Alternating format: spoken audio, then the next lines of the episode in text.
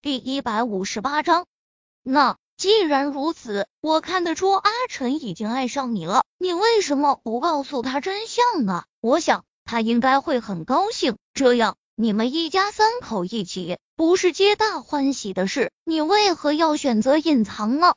沈贝依抿了抿薄唇，嘴角扬起，脸上露出了浅笑。他何尝不想如此？可是他有未婚妻了。我们之间不可能。他不想告诉何飞，母亲不让他以真实容貌见宁少臣。虽然他找不到理由，但他相信母亲不会害怕。你是说高文？阿纯和我那姐夫，那就是愚昧。报恩有千万种方式，两人非要用这样的方式来报恩。明知道那高文，其实何飞突然住嘴。然后修长的手指掩了下嘴，轻咳了下。贝依，你就因为这原因，所以一直隐藏自己的容貌。何飞的语气明显比刚刚温和了许多。沈贝依也总算松了口气。也不是，主要是我还不清楚当初宁家为何要用那样的方式要宁小溪。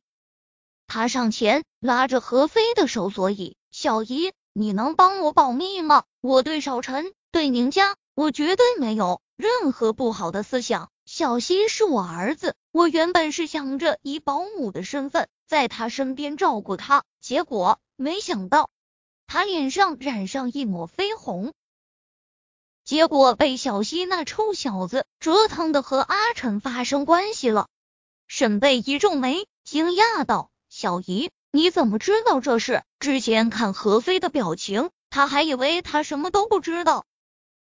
何飞拉着他坐下，拍了拍他细嫩的手背。我和阿晨的母亲相隔了十五岁，和阿晨才相隔了十岁，所以我们从小感情就比较好。之前我去宁家看他，那时候你可能刚离开，我听阿晨提了两句，当时还想着小溪这孩子怎么这么乱来，但。我并不知道那个保姆是你，感情你们还真是母子连心呀！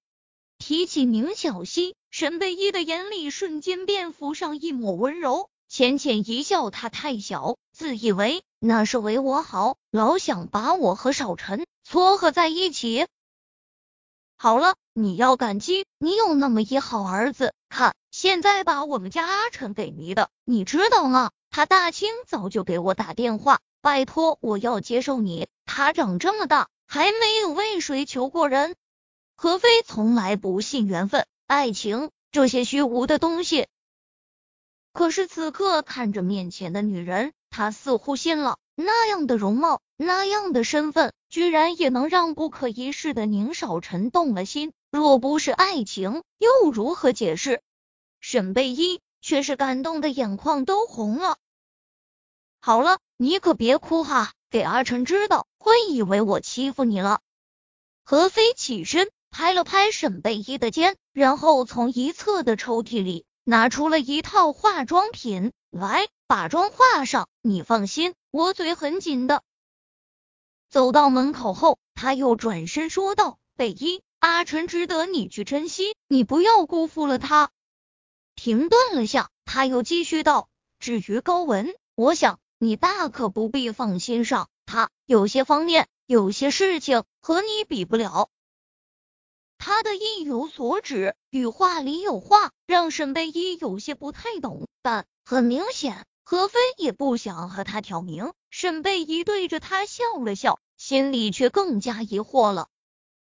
高文是宁少臣之前准备明媒正娶的，宁父既然能和他合伙起来。让他有了宁小溪，自然对他这身份也是认可的。而且人长得漂亮，虽心机深沉，但对宁少臣却是温柔体贴。人家眼里搞不好是心思纯良呢。